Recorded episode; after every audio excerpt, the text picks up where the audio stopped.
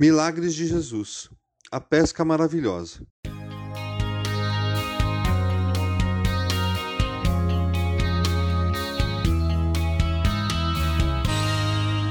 Onde quer que Jesus fosse, ele sempre arrastava uma multidão atrás dele.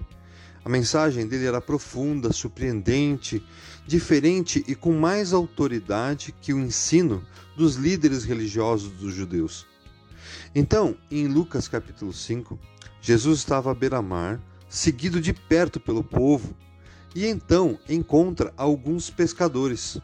Então entrou num dos barcos, o que pertencia a Simão, e pediu-lhe que afastasse um pouco da praia. Então sentou-se e do barco ensinava o povo.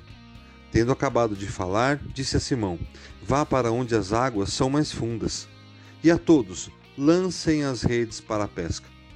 Simão respondeu: Mestre, esforçamo-nos a noite inteira e não pegamos nada. Mas, porque és tu quem está dizendo isto, vou lançar as redes. Lucas 5, 2 a 5. Vejam só, Jesus estava diante de pescadores muito experientes, talentosos, capacitados, conheciam todo tipo de estratégia de pesca.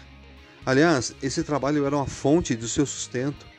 Depois de trabalharem a noite toda sem pegar nenhum peixe sequer, imagino que se encontravam esgotados e desanimados. Algo semelhante a um pai de família que sai para tentar conseguir um trabalho, temporário que seja. Isso para comprar o leite do seu filho ou pagar uma conta. Mas ao voltar para casa, o ganho do seu trabalho tenha sido zero. Como encarar sua família? E então vem um homem e diz: volte para a rua e tente mais uma vez o trabalho. Acredito que tenha sido assim que os pescadores se sentiram. E Jesus poderia ter feito outro milagre. Poderia ter feito aparecer os peixes na rede simplesmente. Afinal de contas, ele tem todo o poder para fazer tudo o que quer e como quiser. Então, por que Jesus manda que eles voltem ao mar? Correndo o risco de parecer um insulto àqueles experientes pescadores. Quantas vezes Deus nos manda fazer coisas que pensamos, mas por que Jesus? Por que Deus?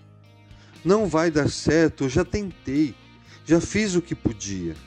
Os médicos já fizeram tudo o que podia. Parece também um insulto. Mas vejam só, quando Jesus diz: Vá para onde as águas são mais fundas, Lucas 5,4, não havia beira da praia e nem multidão naquele lugar. Era só Jesus e os pescadores. Para Jesus, não interessava a visibilidade, ficar famoso por causa do seu poder. Ele não estava interessado em nenhuma demonstração do quanto ele era poderoso. Acontece que Jesus estava interessado nos pescadores. Queria intimidade e profundidade no relacionamento com eles.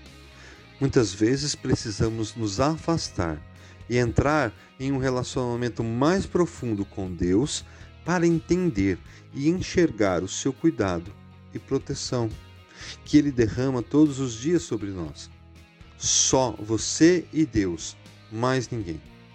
Dessa forma, fica mais fácil obedecer a Ele e ver o seu milagre acontecer na sua vida. Todas as circunstâncias eram contrárias à ordem imperativa de Jesus. Era de dia, só se pescava à noite, o cansaço era evidente. E Jesus era um carpinteiro. Obviamente que para alguns dos pescadores, Jesus não sabia nada de pescaria. Mas se o seu lado humano não sabia nada de pesca, o seu lado divino tinha poder sobre todas as coisas. Então, você pode ter controle sobre o barco e sobre a rede, mas quem tem poder sobre o mar e sobre os peixes é Jesus. Nada podemos fazer se Jesus não estiver conosco. Nós podemos ser os melhores, conhecer todas as estratégias, mas o único que alcança o impossível é Jesus. Quando Pedro deixou de confiar na sua própria experiência e na sua própria sabedoria e escutou a Jesus, o resultado foi surpreendente. Quando o fizeram, pegaram tal quantidade de peixes que as redes começaram a rasgar-se. Lucas 5, 6. Afaste-se de tudo aquilo que te impede de ter um relacionamento mais profundo com Deus. Obedeça a Ele, mesmo que não veja ainda o resultado. E então, veja Jesus realizar coisas maravilhosas na sua vida.